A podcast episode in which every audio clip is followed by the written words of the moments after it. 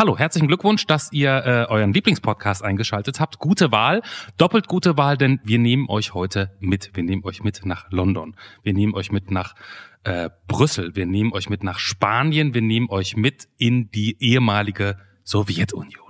Überall dort war schon Maria, mit der wir gleich sprechen, in ihrem Leben.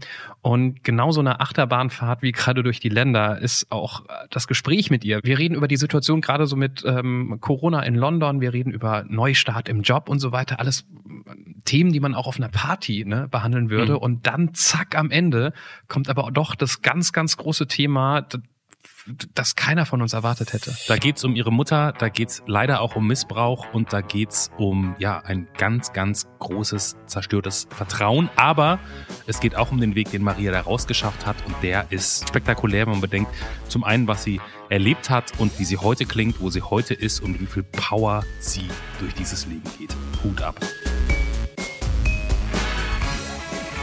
Ein völlig unbekannter Mensch und ein Gespräch über das Leben und den ganzen Rest.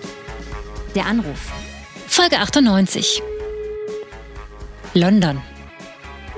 Mit Johannes Sassenroth, Clemens Buchholz und mit Guten Abend. Hallo. Entschuldigung, Entschuldigung, dass ich. Das, das, das konnte wer immer da jetzt dran ist nicht sehen. Das, das gebe ich zu. Entschuldigung, wir fangen mit dir an. Wer bist du denn? Hallo, ich bin die Maria. Hallo Maria, willkommen in der Anruf. Entschuldigung, dass ich äh, deinen Start so verlacht habe, aber ähm, ich sehe Clemens, das ist übrigens Clemens da hinten in Berlin. Hallo, hier, da, genau. Hi, hi. Ähm, ich sehe Clemens hier aus Frankfurt immer nur über Webcam und er sagte nur Sekunden vorher, als es losging, du wirst mich gleich nicht sehen, weil ich auf dem Boden was umschalten muss. Und ich sah dann nur die leere Webcam und in der Sekunde, wo es klingelte, plötzlich ein Arm, der nach oben ging, als Zeichen, das geht los. Ich hatte, ich habe kurzfristig was umgeräumt, das, äh, darum.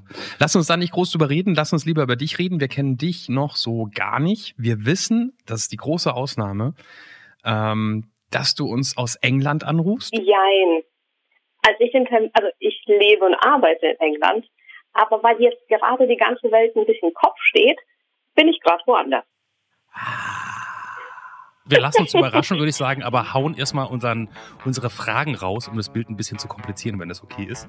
Super, los geht's. Der Erstkontakt. Maria, wie alt bist du? Ich bin 33. Wo wohnst du? In London. Was ist dein Beruf? Ich arbeite in der IT als Prozessberaterin. Als was arbeitest du da als? Als Prozessberaterin. Ah, Prozessberaterin. Also ich habe immer Protestberaterin. auch sehr interessant ähm, gewesen. Das Mutigste, Maria, das du jemals gemacht hast. Ich habe meinen Job gekündigt, ohne einen nächsten zu haben und bin umgezogen. Wofür sollte man der Maria unbedingt ein Kompliment machen? Nicht fürs Kochen, aber fürs Backen. Was macht dich glücklich? Ähm, jeden Tag aufzuwachen neben dem Menschen, der mir wichtig ist und zu denken, Mensch, es wird ein richtig toller Tag, weil wir zusammen angehen können. Stell dir vor, Maria, wir könnten es möglich machen, dass du mit einer beliebigen Person deiner Wahl, egal ob lebend oder schon verstorben, sprechen könntest. Mhm. Wer wäre das? Meine leibliche Mutter. Aber das ist gerade irgendwie so ein, so ein in Anführungszeichen Running Gag in den letzten Folgen. Ne? Es dreht sich viel um Mütter. Ähm, was hast du heute genau vor einer Woche zu dieser Uhrzeit gemacht? Ich saß wahrscheinlich verzweifelt auf dem Sofa in London und habe versucht, den letzten Zug nach äh, Brüssel zu buchen, bevor Belgien in den Lockdown gegangen ist. Gibt es etwas, was du ähm, erlebt hast, aber wenn es irgendwie zu vermeiden ist, nicht normal erleben möchtest in deinem Leben? Hm, nein, ich bereue gar nichts. Gibt es etwas im Gegenteil, das du schon immer machen wolltest und bisher einfach nur nicht hinbekommen hast? Ich würde unglaublich gerne nach Südamerika. Da war ich noch nicht. Ich möchte gerne so ein Faultier sehen.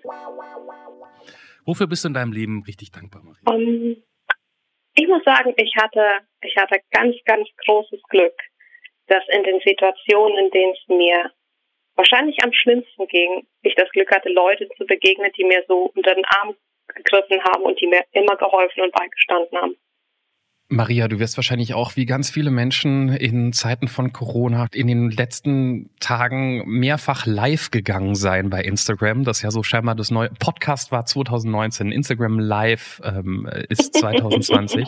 du wirst das wahrscheinlich wie Oliver Pocher und alle anderen schon mehrmals gemacht haben und deshalb bist du äh, super gut im Training, was Stand-up-Unterhaltung angeht und wirst jetzt perfekt performen können. Wenn wir fragen, Kennst du einen richtig guten, lustigen Witz? Was macht jemand, der in, also wie nennt man jemanden, der in seiner Freizeit sich gern als Elf verkleidet? Als was, als? Als Elf. Ich bin da ja ganz schlecht drin. Komm, Johannes, du kannst das doch immer. Du hast dir doch, knackst doch jedes zweite davon. Ich komme nicht. Ey, ey. Sag's. Es ist ein Hobby-Dobby. Das verstehe ich nicht. Hobby-Dobby? Dobby ist aus Harry Potter der Elf. Oh, Leute. Oh, ich habe ich hab kein, ich hab kein einziges Harry Potter Buch und keinen Film gelesen. Mist. Halb Deutschland hat gerade gelacht. Also das, das können wir dir ganz gewiss versprechen. Wir, wir sind dummerweise die andere Hälfte. Maria, kannst du uns mal ganz kurz, du hast einen kleinen Akzent, oder? Hört das richtig raus? Ist da was Oh. Britisches in deiner Stimme?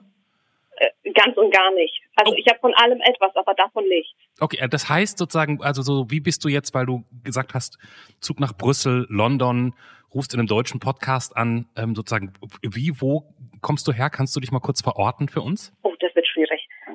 Ich mache es mal ganz schnell. Mhm. Ähm, ich bin in der Ukraine geboren worden, ähm, als es damals die Ukraine nicht gab, sondern die Sowjetunion. Also ganz exotisch in ein Land, das es nicht mehr gibt. Mhm. Ähm, und ich bin als Kind nach Deutschland gekommen und dann sind wir wieder umgezogen. Dann bin ich in Spanien aufgewachsen und irgendwann kam ich wieder zurück nach Deutschland und habe in Gießen studiert. Mhm. Und äh, so im Studium, das fängt ja so das Leben an und man macht sich so Gedanken, was man so machen möchte. Und äh, ich fand das immer sehr solide. Ich bin einem, ich habe immer so einen lokalen Radiosender gehört und ich fand das immer so eine so eine Sache, die mich immer sehr beruhigt hat. Ich glaube, das ist sowas, so eine Kontinuität. Mhm. Und in dieser Kontinuität bin ich die letzten Jahre, so habe ich so verlebt. Und ich habe jetzt dann ähm, im vergangenen Jahr im Herbst bin ich nach London umgezogen und habe halt diesen Schritt gewagt.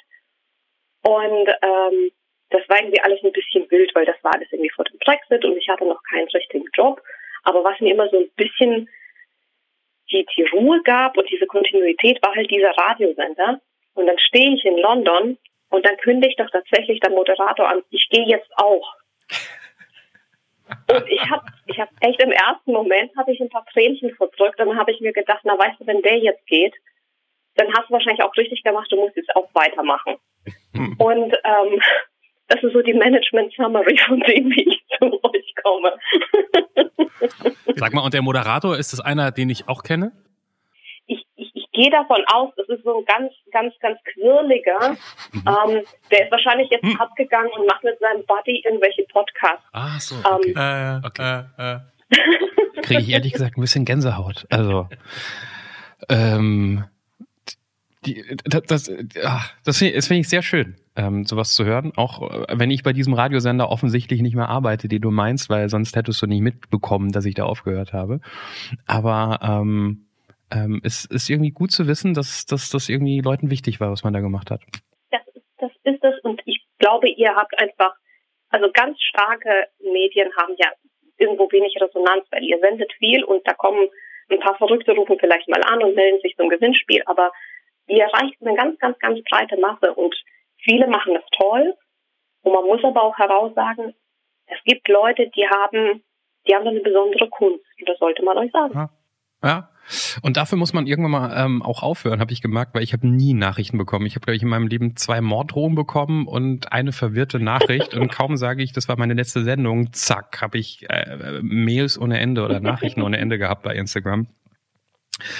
Ähm, dafür ist es irgendwie ganz gut. Dann haben wir jetzt gemerkt, du hast ganz schön viele Länder durchlebt.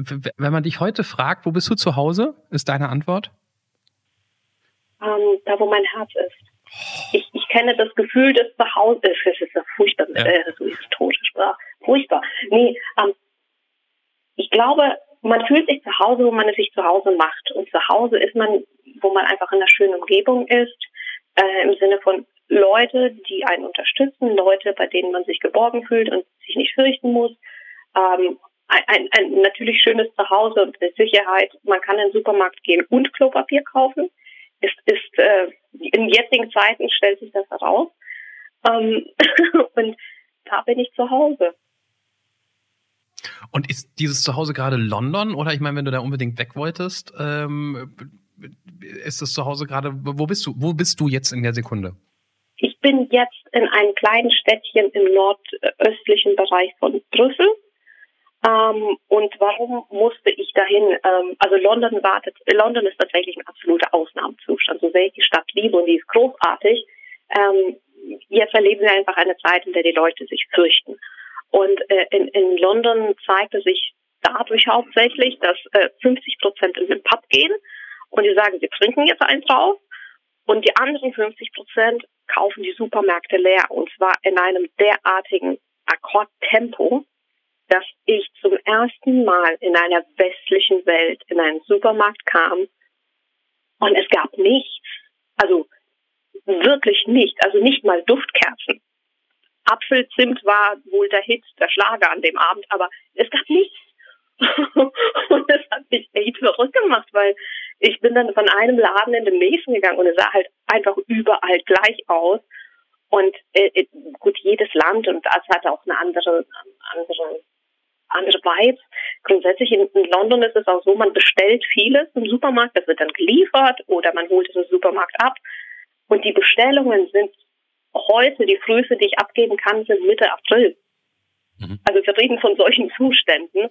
Und das ist erstmal nicht beruhigend. Das ist jetzt nicht, wo du sagst, ich lehne mich jetzt zurück und esse in und, die Kekse. Und, des, und, also sagen, und deswegen hast du gesagt, ich muss aus London raus oder was war dann dein Antrieb?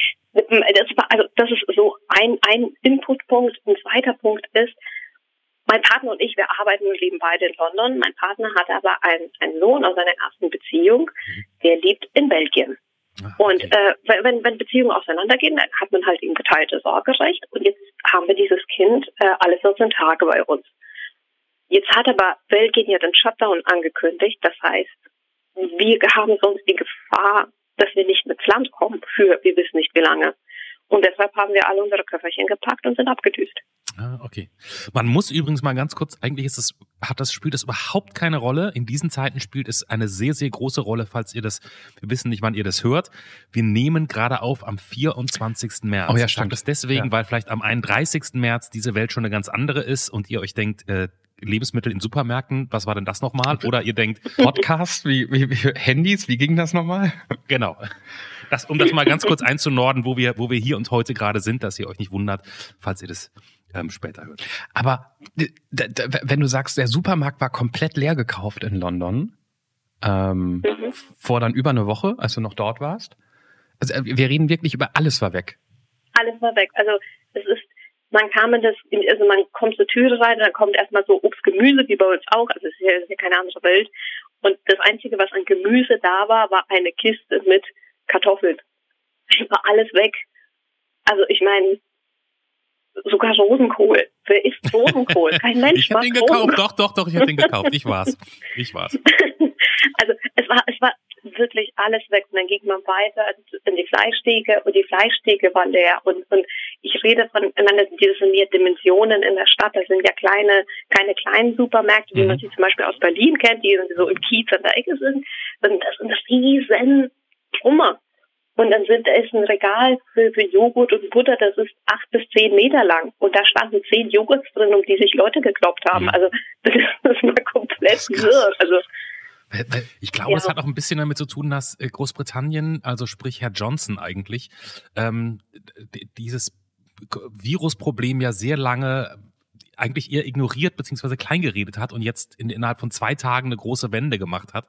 Ich glaube, dass, ähm, dass die Leute da viel beunruhigter waren und er es nicht geschafft hat, irgendwie irgendeine Ruhe in dieses Thema reinzubringen. Ne? Die Panik brach aus, als, als tatsächlich diese, diese ganz großen Zahlen aus, aus den Ländern kamen, in denen ja die Engländer unglaublich gerne Urlaub machen. Also wir reden Italien, Spanien, die gehen auch gerne mal, so, sonst in die nördlichen Regionen, aber Italien, Spanien sind ja jetzt vor allem für Ostern die sind ja, da war ja ein Hype und jetzt plötzlich können sie da nicht mehr hin.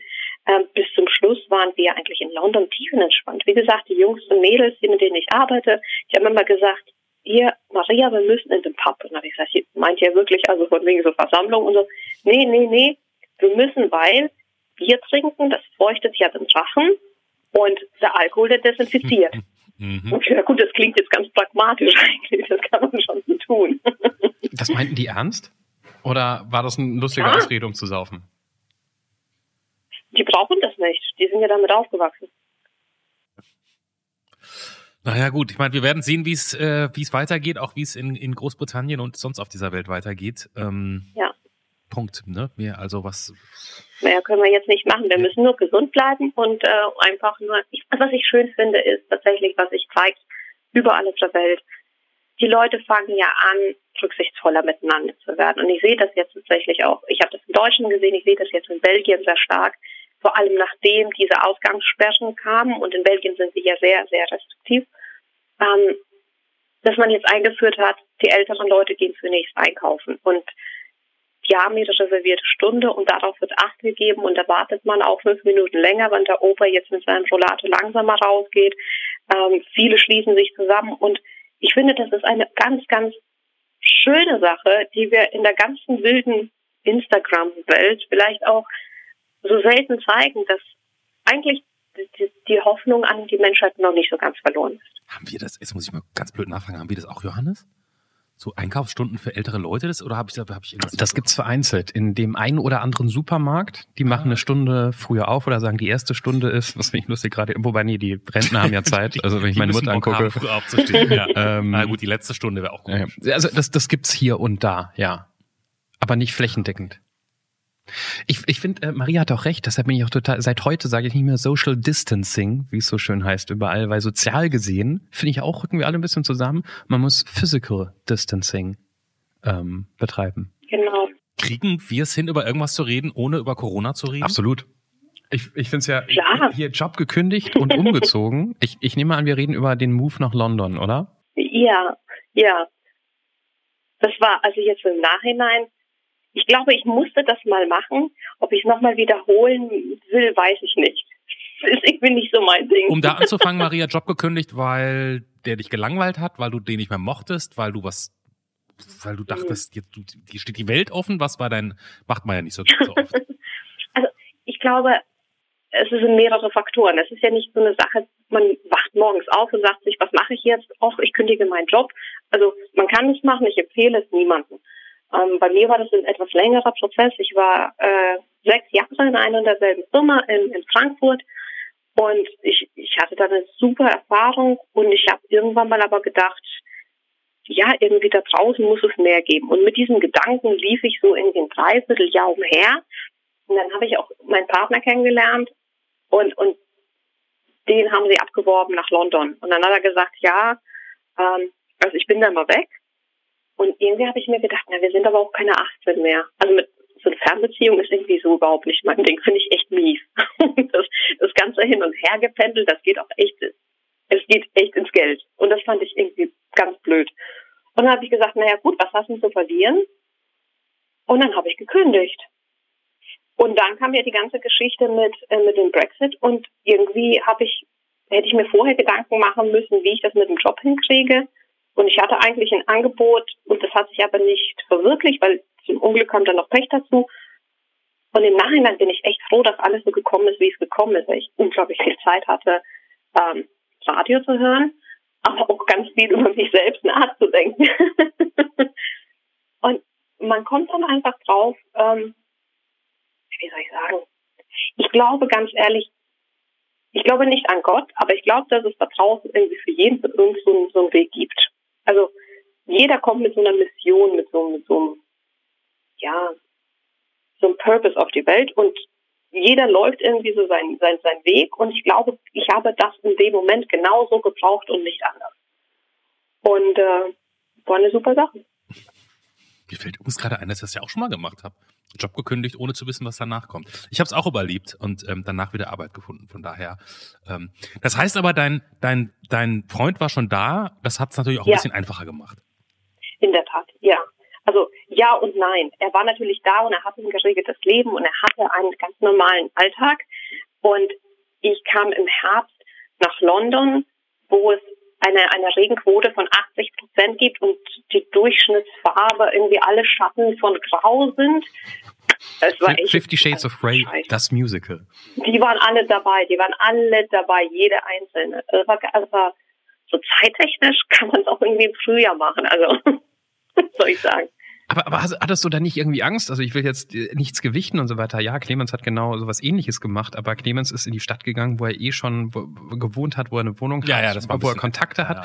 Ja. Ähm, es ist, ist trotzdem auch ein großer Move, um Gottes Willen, aber du bist äh, so in meiner Wahrnehmung nach New York das größte Haifischbecken der Welt, London, mit äh, irgendwie, der, ich, ich glaube, ein, ein Schubl eine Schublade kostet 2000 Euro Miete im, im Monat so ungefähr. Es ist alles eng, es ist alles teuer.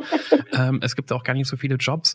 Da dann hinzugehen, klar mit dem Freund, mit dem Partner, aber trotzdem da hinzugehen, um sich neu zu orientieren, ist doch auch etwas, was, ah, das habe ich so viel geredet, um einfach nur zu sagen, mir jetzt, mir jetzt, also ich hätte die Hosen voll gehabt. Punkt. Das ist die beste Zusammenfassung, die ich äh, nicht anders hätte geben können. Ja, habe ich auch. Ich habe mir irrsinnig in die Hosen gemacht. Aber ich habe mir auch gleichzeitig gedacht, naja, wenn nicht jetzt, wann dann? Oder ich glaube tatsächlich, Chancen kommen und gehen halt im Leben. Und manchmal hast du einfach den Mumm zu ergreifen und manchmal denkst du, nee, besser nicht, ich fühle mich gerade so wohl, wie ich bin. Und da ich aber dieses Gefühl nicht hatte, ich bin gerade da angekommen, wo ich bin und das ist alles super. Ich meine, ich hatte einen tollen Job, aber ich glaube einfach, es ist ganz, ganz wichtig, auf, auf so seine innere Stimme zu hören und sagen, da gibt da gibt's noch mehr. Und ich glaube einfach so, sich auszuruhen und zu sagen, nee, jetzt jetzt mache ich es nicht oder ich bin verunsichert. So ein Typ bin ich nicht. Und deswegen habe ich mir dann selbst in den Hintern getreten. Ich habe es bereut. Ich habe ich hab geheult. Ich habe alles durchgemacht, um jetzt heute dazustehen und sagen, ist genau alles richtig gekommen. Ich habe eine richtig tolle Firma gefunden. Ich habe einen richtig tollen Job. Und ich gehe total daran auf. Also es kam alles zu, zu seiner Zeit. Hätte man mir das einfach gesagt, pass auf, mach dir keine Sorgen, im Februar ist es dann soweit, da hätte ich wahrscheinlich äh, die vier Monate nach dem Umzug auch ganz anders irgendwie genossen. Ja. Da hätte mir der Regen auch nichts ausgemacht, aber das sagt ja einem keiner. Naja, aber vielleicht, vielleicht, vielleicht musst du ja genau durch den Regen und die 50 Grautöne gehen, um da jetzt hinzukommen und das sagen zu können. Ne? Vollkommen richtig. Vollkommen sagen. richtig. Und London selber könnte eventuell auch mal von dir das Siegel Heimat kriegen oder wie fühlst du dich in der Stadt selber? Um, ähm, es ist eine sehr, sehr große Stadt. Um, also man muss sagen, ich setze das so gerne in, in Vergleich. Ganz London, also allein London hat so viele Einwohner wie ganz Belgien zusammen. Gut, Belgien ist auch ein bisschen, so ein bisschen wie das Saarland Europas in der Hinsicht. Also. genau, genau. Also es ist, es ist eine riesige Stadt. Es ist eine wahnsinnig tolle Stadt und es ist ein riesiges Kulturangebot und äh, ich muss, ich muss zugeben, also wenn man, wenn man so Kulinarik macht, es ist, es ist toll. Es ist wirklich toll. Ähm, man muss sowas lieben. Ich bin, ich bin schon immer ein, ein Großstadtkind gewesen. Ich bin in der Großstadt geboren. Ich habe in Madrid gelebt. Ich, ich meine, Frankfurt ist auch so eine Multikulti-Stadt und das ist für mich immer so, so ein, das ist meine Heimat. Ich fühle mich so auf dem Dorf immer ein bisschen, so blöd es klingt, beengt, ähm, weil mir alle irgendwie so komisch, also jeder, der nicht vom Dorf kommt, weiß, was ich meine. Wenn man auf dem Dorf kommt, die vom Dorf gucken einen an und die sehen einem an, dass man nicht von dort ist. Mhm. Ja, die kennen sich ja auch natürlich alle. Das, das, wissen auch alle, die vom Dorf kommen, kann ich beruhigen. Also, ja. Aber wenn du so an Schicksal glaubst und stell dir vor, es wäre nicht, also du hättest keinen Job bekommen in dieser Phase, dann hätte dich ja London einfach zerschmettert. Dann hätte das Schicksal dir gesagt, Maria, London ist nichts für dich. Ja, nicht nur Korrekt. das. Und dann hätte ich mein Köpf ja, dann hätte ich mein Köfferchen gepackt und wäre wieder nach Frankfurt. Also was soll man denn da machen? Ja, aber wäre das dann nicht irgendwie auch ein Wink vom Schicksal in deiner Weltsicht, ähm, dass du das einfach, einfach auch mal lassen kannst mit Karriere und Leben und so weiter, weißt du? Oder hast du so einen Gedanken dann nicht? Nein, habe ich noch nie gehabt. Also tatsächlich, ich bin, ich, ich, ich, ich muss immer, es gibt immer eine Lösung. Also ich bin so ein tiefen, überzeugter Optimist. Ich kann mir auch nicht helfen. Ähm, ich glaube an das Gute in Menschen und ich glaube, dass es für alles eine Lösung gibt. Und wenn es nicht die Lösung ist, die ich wollte, also wie mein Dickkopf es sich vorgestellt hat, dann muss es eben eine andere geben. Und es gibt, es gibt sie halt einfach immer. Also ich bin noch nie irgendwie des Gegenteils belehrt worden. Das, okay. Klingt nach einer Weltansicht und nach einer Einstellung, mit der du noch nie große Probleme hattest in deinem Leben, oder? Also nicht, dass du mit der Einsicht Probleme hattest, sondern dass du dadurch eigentlich. Der Ansicht. Ansicht, ja, meine ich ja. Weißt du, was ich meine? Gab es irgendwann mal Phasen, wo du. Ich glaube, diese Ansicht hat mir geholfen, durch die tiefsten, dunkelsten Phasen durchzugehen und zu sagen, hey, da draußen gibt's noch mehr und das hat alles auch mal ein Ende. Okay, dann, dann ist es auch okay, dass du bei, beim Erstkontakt so wunderschöne Kalenderblattsprüche teilweise losgelassen hast, wie jeden Morgen neben der Person aufwachen, die und so weiter. Okay, dann, dann ist das vollkommen in Ordnung und ähm, klingt nach einem glücklichen Leben. Wenn wir es irgendwie doch nochmal alle nach London schaffen, was sind die Must, Must, wie sagt man? Die Musts, genau. Wo muss man unbedingt hin? Um, ähm, ich würde tatsächlich äh, aus der Stadt herausfahren und auf die Stadt gucken. Das finde ich ganz toll. Ich finde die Dachterrassen unglaublich toll, weil man die Sonnenuntergänge daraus äh, extrem gut äh, sehen kann. Und ich würde euch empfehlen, ja, äh, nehmt das Monatsgehalt und investiert es in ein sensationelles Abendessen. Boah. also, es ist halt London. Aber ja, in London, London, London ist einfach so, ich weiß, dass ich da mal, als das erste Mal in London war, ähm, dann war ich mit so einer Gruppe von Leuten frühstücken und hatte einfach noch nichts gecheckt und meinte dann so gegen Ende des Frühstücks, lass mal, ich bezahle das. oh wow, das war einfach, ich glaube, dass jedes einzelne Frühstück an diesem Tisch und es, und es war jetzt nichts Besonderes, hat umgerechnet, glaube ich, 60 Euro gekostet. Und ich hatte nachher so eine 250 Euro Rechnung für ein Frühstück, was ich hier in Schöneberg mit 40 Euro, da wären alle glücklich nach Hause gegangen. Das hat mich ein bisschen umgehauen. Aber du hast recht, man muss dann wahrscheinlich einfach einmal ausschalten und, äh, und dann geht das okay. Ja. Du bist nicht mit deiner Mutter aufgewachsen, oder? Ähm, doch, bin ich. Weil du leibliche, ich finde, jeder, der leibliche Mutter sagt, du hast gesagt, du würdest gerne mit deiner leiblichen Mutter sprechen. Das klingt immer so, als ob man woanders ja. aufgewachsen wäre. Ähm, ja, äh, ich, ich kenne die, die wenigsten Kinder, die darauf Einfluss haben, grundsätzlich. Ähm, und ich hatte darauf auch keinen Einfluss. Ich bin mit ihr aufgewachsen. Äh, also ich bin ganz normal zur Welt gekommen, ich bin mit ihr aufgewachsen und als wir dann nach Deutschland gezogen sind, hat meine äh, leibliche Mutter sich von meinem leiblichen Vater getrennt. Sie hatte dann einen neuen Partner und ist mit ihm nach Spanien. Ähm, und da bin ich halt mit. Mhm. Auch da wieder freiwillig gezwungen, weil das ist äh, bei, bei Kindern meistens keine demokratische Entscheidung. Mhm. Ähm, und meine leibliche Mutter, und ich betone das deshalb, weil ich glaube, Eltern sind die, die einem in der schlimmsten Zeit beistehen, die einem helfen und einen bedingungslos lieben. Das ist so für mich die Definition von Eltern und nicht die, die jetzt jemanden biologisch zur Welt gebracht haben. Und meine leibliche Mutter, die ist ein, ein sehr manipulativer Mensch und ich würde sie als, als nicht besonders nett bezeichnen. Und ähm, ich hatte nie die Chance, ihr zu sagen, dass das, was sie mit mir gemacht hat und wie sie sich verhalten hat, dass ich das richtig mies fand und dass ich, dass ich das nicht gut fand. Und weil ich die Chance nicht hatte und ich mir das bei euch aussuchen durfte, würde ich das ja, nehmen. Ja, klar. Erklär uns mal ganz kurz, ähm, lebt deine, also lebt sie noch oder lebt sie nicht mehr? Ähm, ich, ich glaube, sie lebt noch. Ähm, ich habe aber mit ihr keinen Kontakt seit Seit Weihnachten 2011. Okay. Da habe ich sie das letzte Mal gesehen. Also ich habe das Gefühl, jetzt reden wir wirklich über einen Elefanten, der im Raum steht. Also es ist so, meine, meine leibliche Mutter ähm, hat mit diesem neuen Mann geheiratet und äh, der hat mich misshandelt. Und sie hat es gewusst und als ich ihr dann gesagt habe, dass es auch wirklich das, was passiert ist, ähm, hat sie nicht dagegen unternommen, es irgendwie zu verhindern, mich zu schützen oder irgendwie sich gar von ihm zu trennen. Sie ist nach wie vor mit ihm zusammen. Und ähm, als ich dann, als ich dann in Deutschland war und viele, viele Jahre später, habe ich dann irgendwann mal auch zum ersten Mal darüber geredet ähm, und habe dann auch eine Therapie gemacht und ich habe eine Anzeige erstattet. Ähm, und ich weiß, dass ich weiß, dass sie sich auf seine Seite stellen wird. Für sie ist das ihre Wahrheit, für sie ist das ihr Leben und sie möchte nicht damit leben, dass, dass er mir etwas angetan hat, sondern sie gibt die Schuld mir dafür. Darf ich mal und, ganz kurz dazwischen, dazwischen gehen, Maria, ja? damit man das mal kurz eben einordnen kann. Du hast, wann hast du diese Anzeige gestellt? Oh Gott, oh liebe Leute, das war 2012. 2012. Das finde ich ja erstmal absolut irre. und soweit man das, also das, das, also man hört so oft von, und wir haben es ja hier auch schon gehört, von, ja. Ähm, von Kindern, die oder Jugendlichen, die in der Kindheit missbraucht wurden. Und dann stehen diese Geschichten da ja ganz oft. Aber dass du noch mal hingehst und sagst, ich, ich, ich stelle jetzt eine Anzeige, das finde ich ein Hammer erstmal, damit solche Leute nicht davonkommen. Aber also, du stellst so eine Anzeige, was passiert dann? Ähm, also ganz ehrlich, gar nichts. also es ist bis heute, Tag heute ist es nicht zur Verhandlung gekommen, weil es unglaublich langwierig ist, äh, Beweise zu sichern und, und Aussagen zu prüfen. Für solche Fälle gibt es ja keine Beweise, es gibt keine Zeugen. Deswegen mhm. passieren sie so, wie sie passieren.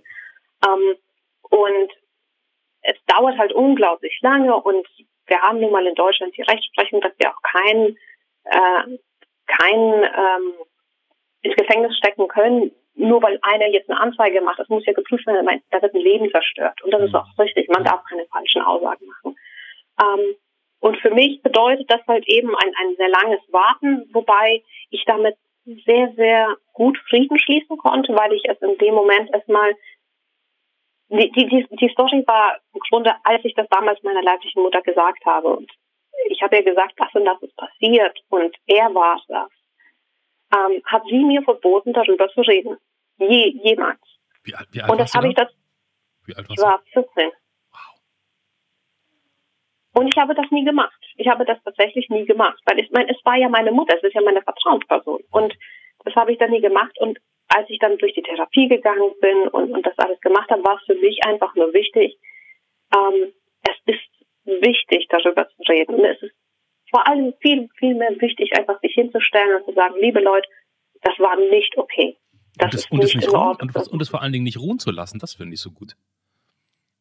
Ne? Also, dass du nicht, dass du nicht sagst, es war mal früher, und das, sondern dass du, dass du da nicht loslässt, finde ich richtig, wow, das finde ich toll. Ähm, so ein Loslassen ist ein, ist, ein, ist ein wichtiges Wort, weil ich habe beiden verziehen mhm. und es ist wichtig loszulassen. Ich werde es aber nicht ungeschehen machen. Es wird halt, es ist nur mal passiert. Water under the bridge. Also das Leben geht weiter. Ähm, aber das ist ganz, ganz, ganz wichtig. Und bei mir war das halt hauptsächlich so, als ich in die Therapie kam, gibt es in Deutschland jetzt die Rechtsprechung, ich kann diese Strafanzeige ja stellen, maximal zehn Jahre nach Vollendung meines, äh, meines 18. Lebensjahres, also dass ich volljährig bin. Mhm. Und danach verjährt es. Und ich stand halt einfach mit meinen 26 oder 27, stand ich da und habe mir gedacht, du machst es jetzt oder machst es nicht. Und in dem Moment hatte ich einfach das Gefühl, du sprichst das jetzt aus. Und was, mhm. ist, was jetzt damit passiert, das ist nicht in meiner Hand, das obliegt nicht mir, das muss damit beschäftigen sich ganz, ganz wichtige Leute. Aber ich muss es halt nicht mehr mit mir rumtragen und damit war für mich das Kapitel beendet. Weil Clemens gerade sagt, ähm, wie gut, dass du nicht losgelassen hast. Das Schlimme ist, dass Opfer von solchen Taten tatsächlich hartnäckig sein müssen, weil wie viele, ich, ich glaube, durchschnittlich muss ein Jugendlicher, ein Kind, muss durchschnittlich sieben erwachsene Menschen auf die Tat ansprechen, durchschnittlich, bis ihm geglaubt wird. Ja, das, das kann gut sein. Also diese, diese Glaubenssache ist, ist schwierig, weil ich glaube nicht, dass man mir misstraut, aber ich habe ich hab mir ja selbst ich glaube, wenn man in so einer Situation ist, man versucht sich das selbst irgendwie so unglaubhaft wie möglich zu machen, weil in der Situation selbst ist es deine Realität und die ist ziemlich beschissen. Und mit der möchte, also man lernt irgendwie auch mit sich selbst irgendwie damit klarzukommen. Und ähm, ich meine, der größte Kampf, den man führt, ist gegen sich selbst, nicht gegen die anderen. Ich hatte, ich hatte wirklich ganz großartige Unterstützung und das war mein Glück, weil ihr mir auch gefragt habt, was ist denn so Gutes passiert? Ich hatte in dem Moment Leute, die mehr Eltern zu mir waren, als meine leiblichen je Eltern es je gewesen sind. Die waren nämlich für mich da und als es mir ganz, ganz, ganz, ganz dreckig war, ging und ähm, haben die mich einfach zu sich aufgenommen. Und das sind die Leute, die ich heute meine Eltern nenne. Ah, jetzt, jetzt, jetzt verstehe ich die Formulierung mit der leiblichen Mutter natürlich auch. Ähm, ja, dann das, macht das auch Sinn. Dann, dann macht das auch Sinn, ja. Und sag mal, ähm, Ich spüre, ich, ich, ich spüre übrigens die, ähm, die, es gibt andere Themen, da fragen wir viel detaillierter nach und ähm, ich glaube, es, wir sind nicht in der Position, detaillierter nachzufragen über das, was passiert ist. Darum geht's auch gar nicht. Ich kann mir nur vorstellen, ich kann ich kann es mir nicht vorstellen, aber von all dem, was ich gehört habe, ist das das Schlimmste, was ich mir vorstellen kann, wenn einem Gewalt in dieser Form, sexuellem Missbrauch angetan wird. Wie ist das dann, wenn man mit 14, wo man auch nicht gerade gesettelt ist im Leben und eine starke Persönlichkeit ist, mit 14 endlich mal so weit kommt, und es wird auch einen langen Prozess gegeben haben, bis du so weit warst, deiner Mutter das zu erzählen, was da passiert ist. Und die dir das dann verbietet, das ist ja ein Schlag ins Gesicht. Ja, das, das bremst vor allem hauptsächlich sämtliche Vertrauensmechanismen plötzlich aus. Das ist, äh, das ist dann wirklich so, so ein langjähriger Schaden, äh, in Anführungsstrichen, den es nimmt, den man ja erstmal korrigieren muss. Ähm, das ist, das ist ziemlich unangenehm, das ist ziemlich blöd. Du hast auch Vertrauen in, in, ins Leben damit, als, als, als du das ausgesprochen hast mit 14 nochmal verloren oder wie, wie, darf, wie darf man sich das vorstellen? Also vor allem hat man, hat man ja kein Vertrauen in Leute, weil die Leute, die ja einen beschützen sollen, mhm. die Leute, die ja erstmal einen das Beste tun, es ist ja erstmal alles, was passiert ist, ist ja komplett gegen die Natur. Also ein erwachsener Mann vergeht sich nicht an ein Kleinkind. Das macht man nicht. Das ist total, also jeder normale Mensch würde sagen, das macht man nicht. Das, das, das, das sind ja einfach Impulse, die sich schon dagegen wehren. Und eine Mutter, die ihr Kind nicht beschützt, ist auch nicht normal in der normalen, natürlichen Welt. Das ist erstmal, also man würde immer sagen, die, die, die, die Instinkte der Mutter ist immer, ich, ich stelle mich vor mein Kind und ich werde alles dort tun, dass, dass diesem Kind nichts Böses widerfährt, dass es keinen Schmerz erlebt und dass es nicht traurig ist. Mhm. Und irgendwie haben diese beiden Mechanismen in meiner Konstellation versagt. Jetzt kann man sich sagen, Kinder, wählt euch eure Eltern sorgfältig aus, aber darauf hat man ja keinen Einfluss. Ja, ja. und, und deswegen möchte ich ganz gerne, deswegen, ich komme wieder zurück, auch, auch wenn das so ein bisschen esoterisch klingt. Es ist, es ist ja schon ein bisschen Schicksal. Und ähm, in diesem Sinne, es ist mies. Klar, weil das Leben nun mal nicht nur mal immer puderrosa rot ist mit Regenbogen und Einhörnern, auch wenn ich das echt gern hätte. Ähm, aber ich glaube, wir alle haben es in der Hand, was wir aus dem Leben machen. Und meine Therapeutin hat mir damals gesagt, ganz viele Kinder, vor allen Dingen, das in Jugendjahren passiert, die Gewalt erleben, sei es durch den Stiefvater, durch die Mutter. Meine Mutter hat mich ja auch geschlagen dafür.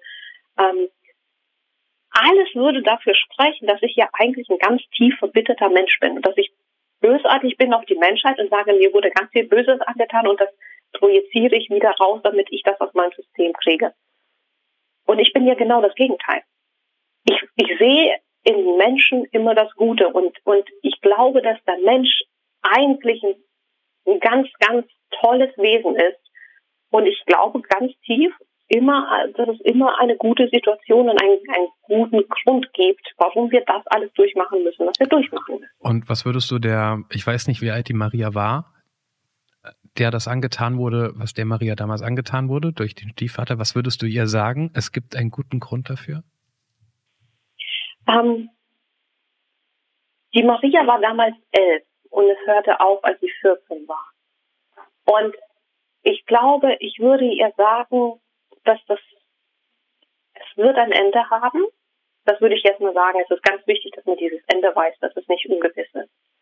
Ich würde sagen, dass es, dass es für sie einen guten Weg und eine ganz, ganz starke Lehre geben wird und dass sie eine ganz wundervolle, selbstbewusste Frau wird. Aber Maria, also es, ich, ich, ich würde mir am liebsten selbst eine Ohrfeigen für die sehr unverschämte Frage, die ich dir so da hingeschmissen habe. Ich habe nur quasi deine Weltsicht umgedreht und, und da zurückgespielt in die Zeit, weil du wärst auch eine ganz, ganz starke und wundervolle Frau gewesen, ohne dass man dich missbraucht hätte, oder? Ja, natürlich. Aber ja, natürlich. Ich sage nicht, dass es das gebraucht hat, aber es hat, also eine Freundin von mir eine ganz, ganz tolle Freundin von mir gesagt, uns passieren Dinge und die passieren uns genau uns so, weil wir damit umgehen können.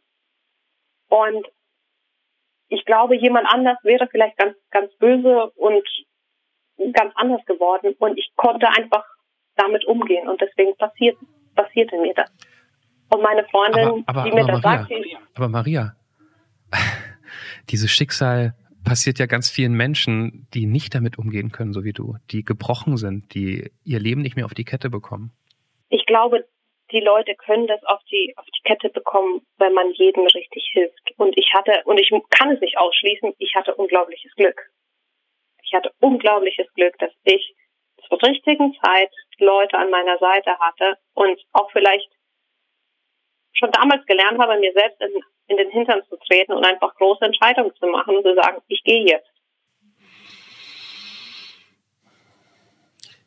Jetzt hast du ja vorhin, und so sind wir auch dahin gekommen, gesagt, dass, wenn das möglich wäre, würdest du gerne noch mal mit deiner Mutter reden. Ja.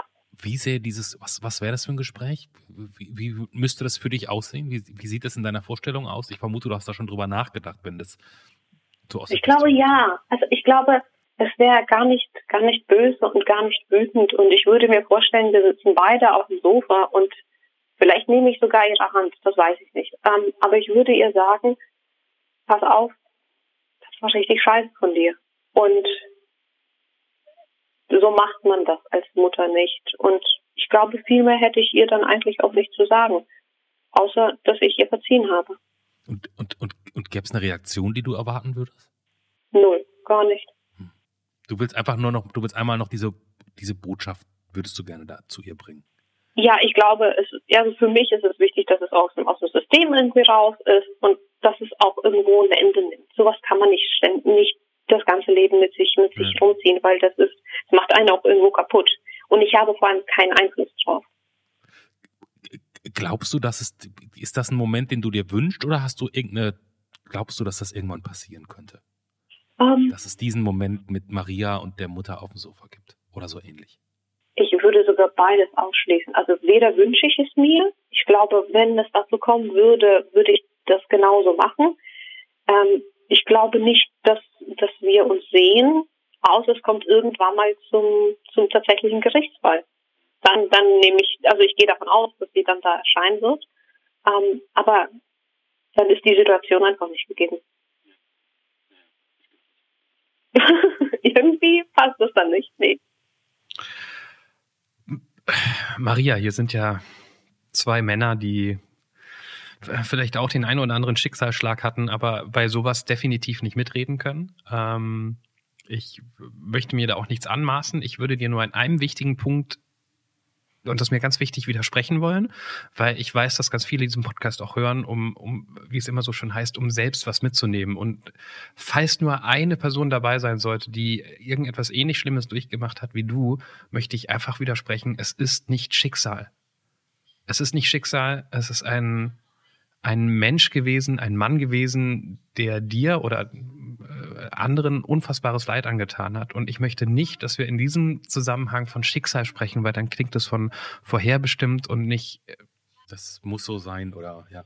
Ja, das ist richtig. Das ist, das ist, das ist, das ist gut, dass du das sagst und das ist auch in dem Zusammenhang echt, echt, echt, echt komisch. Da hast du recht. Okay, dann sind wir meine auf. ich Ich, wollte es nur sicher sicherstellen quasi oder nur nur richtig stellen, dass Ja. jeder, der das hört, wir, wir wissen nicht, wie es ist. Du weißt es eher, aber wir können immer nur wieder unterstützen. Sowas darf einfach nicht unterm Tisch fallen und so schwer diese Entscheidung vielleicht auch ist, dort tätig zu werden, Hilfe zu suchen, äh, ist es, glaube ich, für jeden. Wie du sagst, man braucht Hilfe, man braucht die richtige Hilfe und dann kann jeder damit umgehen und das wünschen Ja. wir natürlich. So, das wollte ich nur am Ende nochmal gesagt haben. So, Maria, es gibt keine gute Überleitung von äh, von dieser Geschichte zu, zu, zu dem Bild. Deshalb lassen wir die Überleitung. Es gibt wie für jeden, der hier mitmacht, natürlich auch für dich, ein tolles Rorschach-Testbild, das Clemens machen wird, wenn du ihm ein paar Farben nennst. Ähm, sehr gerne. Und zwar grün für die Hoffnung Mhm. und dann bitte gelb für Sonnenschein und orange. Okay, eine Sekunde. Dadurch, dass der Farbkasten nicht mit Wasser vorbearbeitet wurde, brauchen wir eine Sekunde mehr, aber das kriegen wir natürlich hin. Und dann halte ich das mal hin und dann sagt der Johannes. Der sagt dann, ist das eine Libelle? Das Die Bälle ist cool. ist eine Libelle. Das ist eine Libelle. Eine Libelle. Großartig. Herzlichen Dank. Maria, wir danken dir für all diese ähm, teilweise doch sehr privaten und emotionalen Geschichten. Ähm, wir wissen es nicht einfach, sowas irgendwie zu erzählen und dafür sind wir immer wieder dankbar, dass das Menschen wie du hier machen. Danke dafür. Danke für den Anruf. Bleib gesund, wasch dir die Hände, bleib zu Hause und ähm, bis zum nächsten Mal. Dir auch. Tschüss. Ciao. Das war Der Anruf. Von und mit Clemens Buchholz und Johannes Sassenroth. Technische Unterstützung Andreas Deile. Die Stimme im Layout, also ich, Andrea Losleben. Für mehr Infos und Mitmachen der Anrufpodcast.de.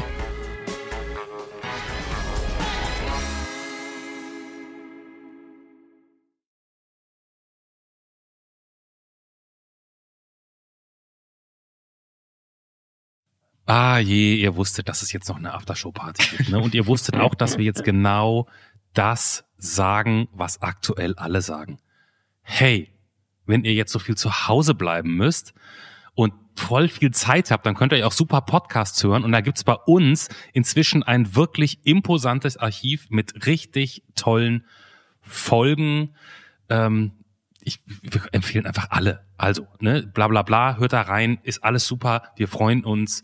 Bleibt gesund, wascht euch die Hände, äh, haltet Abstand und noch was, Johannes. Ja. Ja, wir, wir, wir machen eigentlich genau das, was gerade alle jetzt schnell machen, wegen Corona ja schon immer. Ne? Wir reden von zu Hause mit Menschen, die zu Hause sind. Also eigentlich. Das stimmt. eigentlich waren wir die Ersten, aber nee, da wollen wir nicht drauf rumreiten. Aber, aber Ähm, tatsächlich, um es nur kurz einzustreuen, nervt mich das eigentlich gerade, dass es überall dieses so, da, sozusagen so ein bisschen Billo auf diesen Corona-Zug aufzuspringen, so hey, die besten Co Podcasts während des Corona zu Hause. Ich glaube, die Leute finden das schon. Also so das so ein bisschen peinlich auf diesen den Virus zu nutzen, um, um Leute zum Hören von Podcasts zu bewegen. Ich möchte mich da echt mal distanzieren. Entschuldigung, du wolltest was anderes sagen. Eig- Eigentlich wolltest du was Konträres sagen. Jetzt wird's Ja, ich wollte gerade sagen, dass Scheiße. wenn schon alle zu Hause sind und wir ja auch. was trotzdem. Nein. Also sehr wahrscheinlich werden wir Mhm. einfach nächste Woche Mhm. schon die nächste Folge für euch haben, weil wir ähm, nichts anderes zu tun hatten. Also wir haben schon was zu tun, aber wir sind halt abends hier. Und warum nicht auch noch eine neue Folge machen? Ähm, aber um es juristisch einwandfrei zu formulieren, in Zeiten wie diesen weiß man ja auch nie, was die Bundesregierung morgen sagt. Und Ja. vielleicht verbieten die ja Podcasts oder, Oder Internet. Wie auch immer. Oder Ja. Internet. Also ja. Wir, wir gehen mal davon aus, dass wir nächste Woche wieder da sind. Bis nächste Woche.